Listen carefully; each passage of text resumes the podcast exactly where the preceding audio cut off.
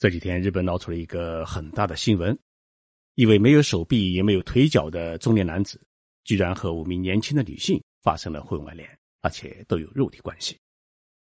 而这位四肢不全的残疾人，又是日本年轻人心目当中的一个很励志的偶像。他的名字叫义武洋矿。这一绯闻的传出，不仅让一个高大形象是轰然倒下，同时也给安倍政权带来了极大的麻烦。今天我们就来聊一聊这一场奇特的婚外恋。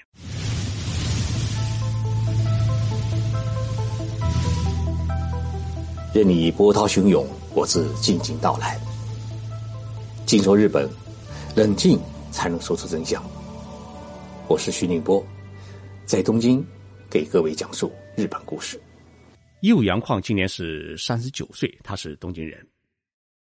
一九七六年四月六号，他的母亲在医院里生下他的时候啊，就是一个没有腿脚也没有手臂的怪物。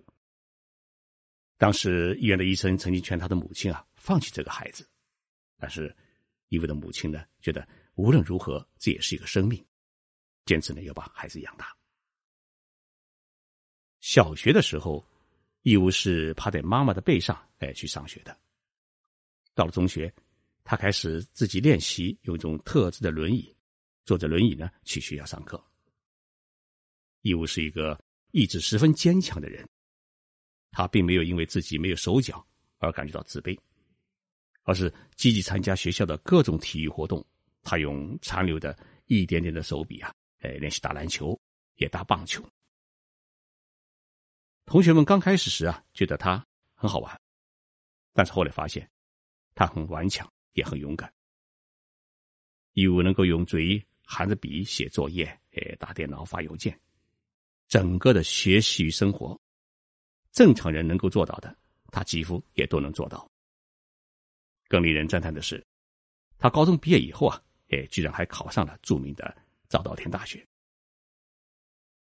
义务在全国出名，是因为参加早稻田大学的文化节，哎，他表演节目。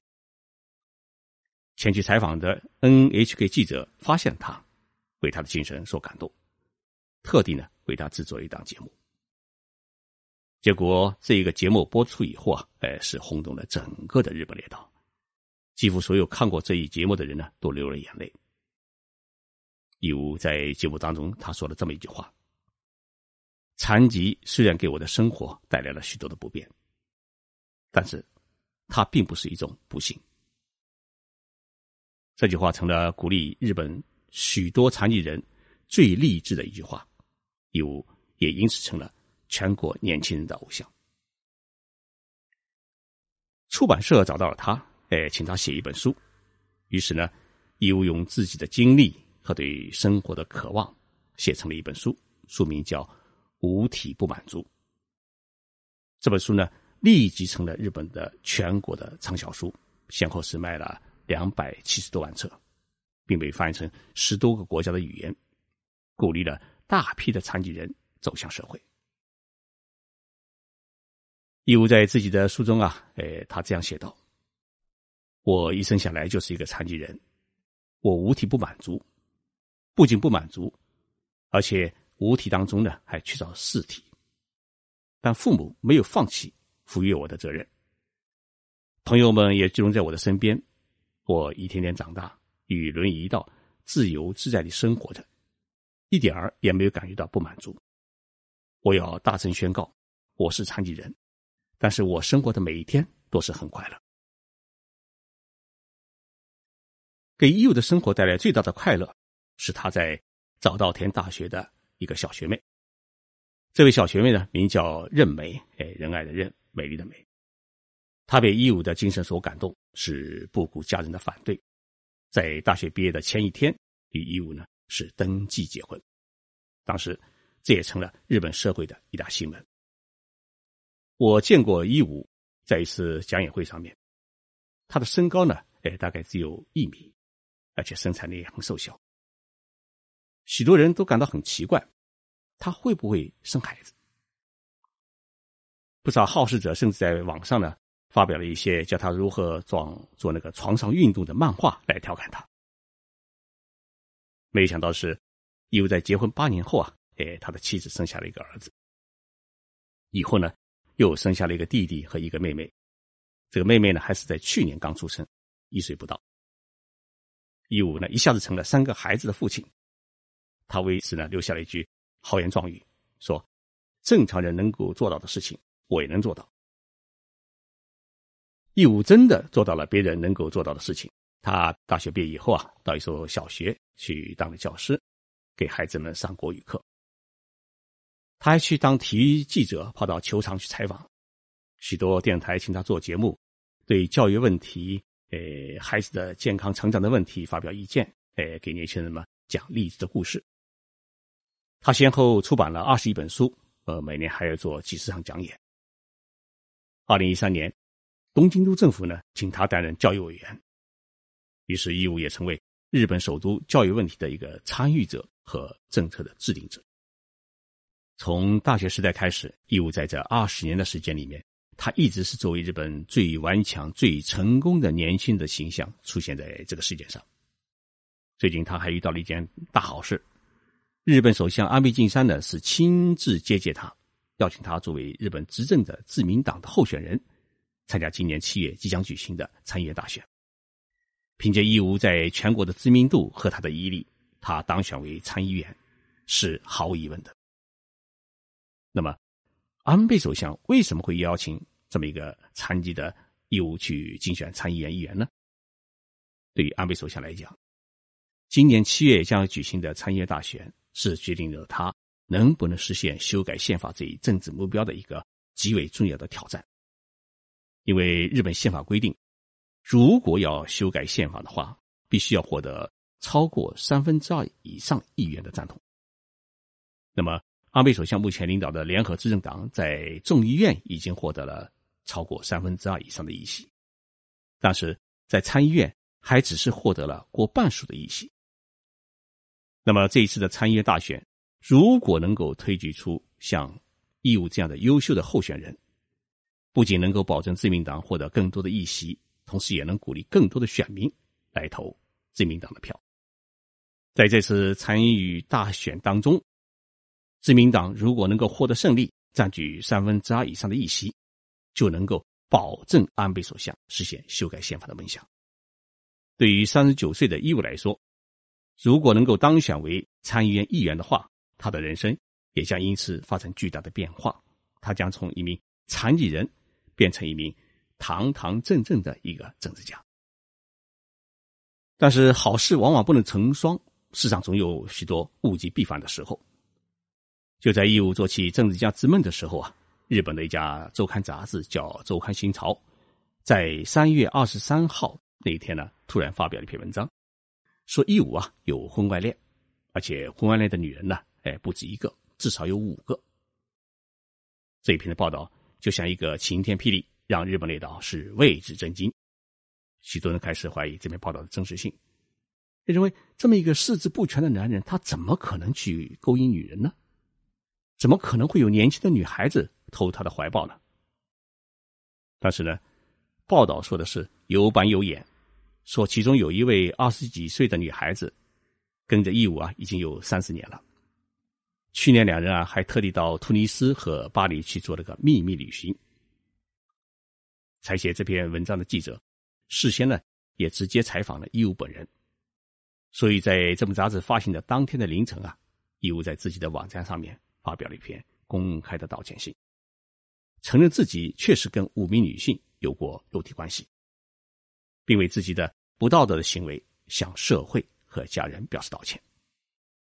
这封公开信发表以后，日本所有的电视台的娱乐节目的话题都立即转向了义务的这场婚外恋。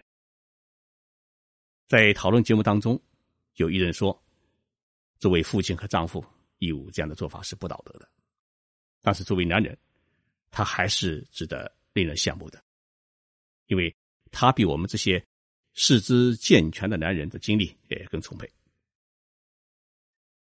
日本电台还特别邀请了几位年轻女性呢参加讨论。主持人问他们：“为什么有这么多年轻女性愿意跟义务机上床呢？”这几位日本女孩子说：“基本原因可能有两种，一种是对义武的顽强的意志和精神产生了由衷的敬爱，并愿意为他献身；还有一种呢，是有些女人是出于好奇和寻找刺激与他发生关系。不管怎么样，一五婚外情曝光以后啊，许多人为他的妻子伤心。毕竟，早稻田大学的这么一位优秀的学妹，嫁给了这么一个四肢不全的男人，同时还为他生了三个孩子。这种献身的精神啊，不仅没有换来丈夫对她更深的爱，反而还是带来如此大的伤害。在电视节目当中，有些人开始讨论两人的离婚的事情。但是呢，出乎许多人意料之外的事情是，义务的妻子也发表了一封道歉信，认为丈夫出轨啊，自己也有很大的责任，因为自己没有照顾好他，也没有完全满足他，因此作为妻子。也需要向社会表示道歉，并表示呢要继续陪伴丈夫一起生活下去。义武妻子的这封道歉信啊，呃，又给日本社会扔了一颗不大不小的石头。大多数舆论对于义武妻子的道歉信啊，呃，持了批评态度，认为你作为一个女性，作为一个妻子，已经受到了如此大的伤害，就没有必要替丈夫担责任。你这样做的目的。就是为了平息社会舆论对义务的批评，让她继续能够成为自民党的参议院的候选人，辅助丈夫呢，呃，成为政治家，自己也因此可以成为政治家的夫人。还有舆论分析说，义务妻子发表这封道歉信的背后，不仅有他本人的算盘，也很有可能是安倍政权出的主意。所以，一夫夫妻两人的道歉信不仅没有平息这一起婚外恋事件。反而呢，引起日本媒体更多的反感。日本许多媒体参与这个呃婚外情的事情的报道，而且还挖出了许许多多他幕后的消息，说义武的婚外恋对象啊，他不只是五个，可能是在五十个以上。这样一来的话呢，最励志的青年一下子就变成了没有任何道德的大色狼。人们感到奇怪的是。一般的日本社会名人，在闹出性丑闻之后啊，都会选择立即辞职或闭门思过。但是，义武却不一样。事情已经过去了一个礼拜，他本人也好，呃，推举他的自民党也好，在是否要退出参议院议员竞选问题上面，都保持了沉默。双方都有一种很侥幸的心理，在观察社会舆论对于这个事件的个总体评价。期待舆论呢能够出现同情义务的论调，但是自民党最近几年从社会人士当中筛选出来，呃，后来推荐成为国会议员的年轻人当中，至少已经有三人被发现有婚外恋。自民党呢也因此被戴上了王八党的帽子。因此，自民党如果死扛着义务，坚持要让他去参与参议院大选的话，对于安倍政权来说，可能是祸多福少，弄不好，执政党在参议院大选当中啊，可能会面临失败。一个励志的残疾人的婚外恋的故事，已经蔓延到安倍政权的稳定性，这也是日本社会的一个奇葩。有人说，义务虽然会失去成为政治家的机会，但是他如果能够把自己的婚外恋的真实故事写出来，这本书呢？畅销量绝对不会低于他的成名作《五体不满足》。义务杨矿才三十九岁，人生还有很漫长的路要走。在日本社会，一旦失去信誉，要重新树立起来，会十分的艰难。